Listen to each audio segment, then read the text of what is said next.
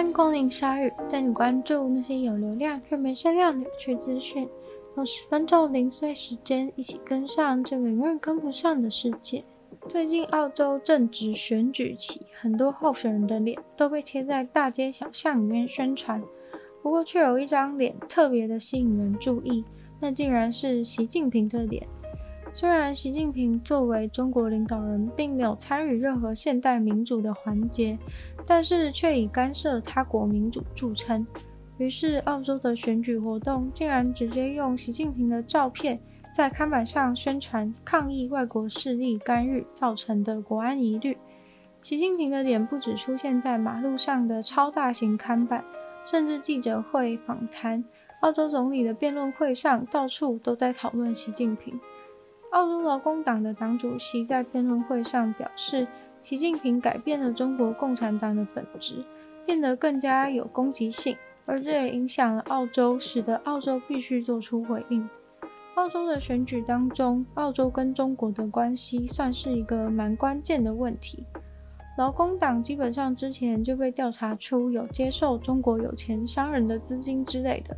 这次选举又传出中国希望劳工党赢得选举，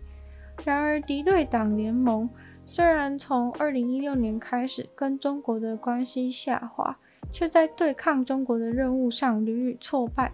到了今年，中国已经跟所罗门群岛签订了安全协防的条约，于是突然之间，中国的军事基地就出现在距离澳洲两千公里那么近的位置。瞬间让中国问题成为澳洲选举最大的关注焦点，大堡礁、珊瑚白化、全球暖化的讨论声音都没了，没有被提名在任何一个选区的习近平，却是比任何一个候选人的看板还要耀眼。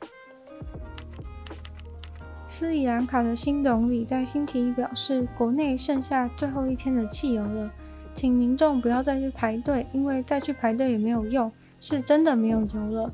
他们向国际喊话说，需要七千五百万美金来支应基本的需求。汽油只剩最后一天的存量，接下来的几个月不知道要怎么过下去。当然，无论如何，还是只能做点牺牲，咬紧牙关撑过去。接下来的几天，他们盼望着两船的汽油和两船的柴油从印度过来，但是除了油以外，斯里兰卡也极度缺少十四种非常关键必要的药物。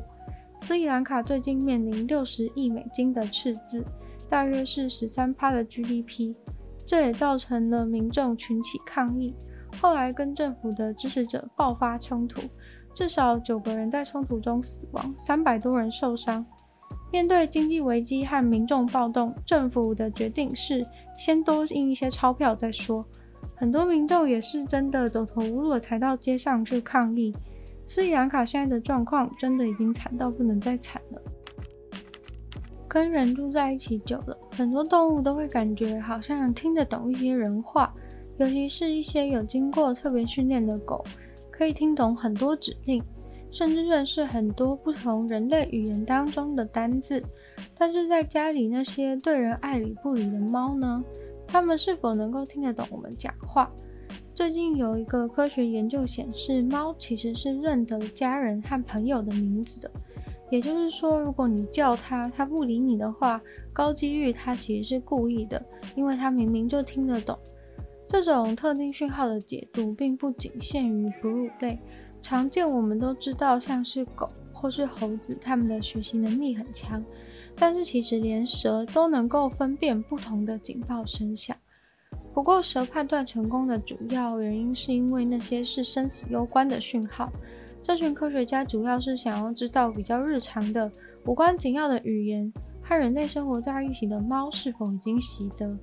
这方面的研究在狗身上已经做过了许多，因为狗的反馈很好，所以在一些实验当中，它们能够让狗记住几百个单字。在出错的时候，那些狗甚至还知道要去纠正。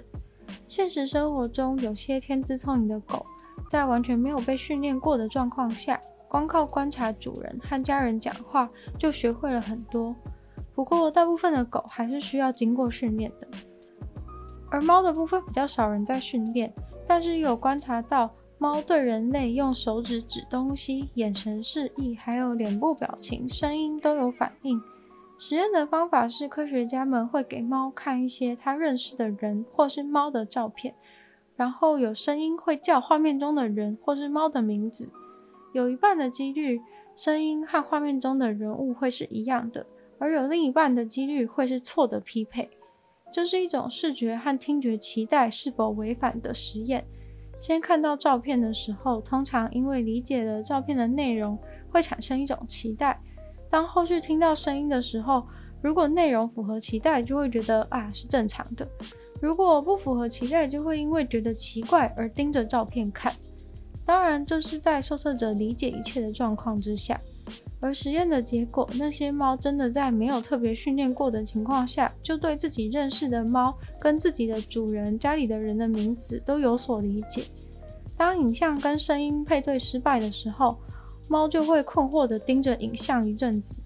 他们也找了两组不同的猫来测试，其中一组是猫咪咖啡厅里的猫，另一组则是一般家庭的猫。猫咪咖啡厅的猫有比较多猫朋友，家里的猫跟家里人类的互动比较多。最后发现，在环境待得越久的猫会越有反应，家庭人数越多的猫对名字的熟悉度也越高。原因可能是因为家人越多，喊名字的机会会越多，所以想要自己的猫听懂的话，多互相叫对方的名字是有帮助的。不过你的猫想不想理你，那又是另外一回事了。在美国阿肯萨斯州的一个小镇，大家都觉得非常的傻眼。原因是因为他们的一个水塔被人拿枪射了一个洞，水塔里面的水就这样子从破洞里面慢慢的流了出来。这个地方是传奇歌手强尼凯许的出生地，在这个小镇的水塔上面还画着一个非常有名的图案，一个黑色剪影的人。然而非常不巧的就是那把枪射中的位置。正好就是那个水塔上画的人尿尿的位置，所以说那个漏水看起来就像是那个人在尿尿一样。不管是谁恶作剧，还枪法是那么准。那个小镇的人口大概只有四百人而已。如果是镇内的人做的，应该很快就会知道是谁了。而当地的公务员表示，要把这个水塔尿尿的问题修复，需要花费一周的时间。公务员其实当天一大早去上班的时候就已经有看到水塔漏水，但是那时候他是觉得那只是因为水塔的水满了才流出来的吧。直到日出的时候，他终于看清楚那个恶作剧的大作了。他们说去年才刚花三十万美金改善那个水塔，竟然有人破坏他们贵贵的水塔。结果事发之后，有人竟然留言说，这里有人知道是谁做的，希望他们自己去自首。也有网友表示，虽然蛮有创意的，但是真的不应该这样子破坏公物，尤其是那是大家喝的水。公务员很头痛的表示，到现在还很多人觉得很好笑，不当一回事。但是他们当初为了让人画那个人影上去，还花了很多努力才拿到许可，结果现在竟然发生这种事。也希望如果有人当天有听到声响，或者是看到可疑人物的话，赶快联络他们或是警察提供线索。今天的鲨鱼就到这边结束了，再次感谢订阅赞助的会员 James、Jason、黑人宝宝、黑牡丹、LZ、虽然秋生还有 UZ。那其他有意愿继续支持鲨鱼创作的朋友，非常欢迎在下方找到 Patreon 的链接，可以会有不同的会员等级，还有不同的福利给大家参考。那喜欢鲨鱼的节目的话呢，就希望大家可以多多把鲨鱼的节目分享出去，给更多人知道。在 Apple Podcast 帮我留星星、写下评论也非常有帮助。那在任何有人去的地方，也可以留言给我，或者继续收听我的另外两个 Podcast，其中一个是女友的纯粹不理性批判，没有时间更长主义性内容；另外一个的话是听说动物，但就跟大家分享趣的动物知识喽。那也可以订阅我的频道，追踪我 IG。那希望鲨鱼可以继续在每周二四跟大家相见，那下次见喽，拜拜。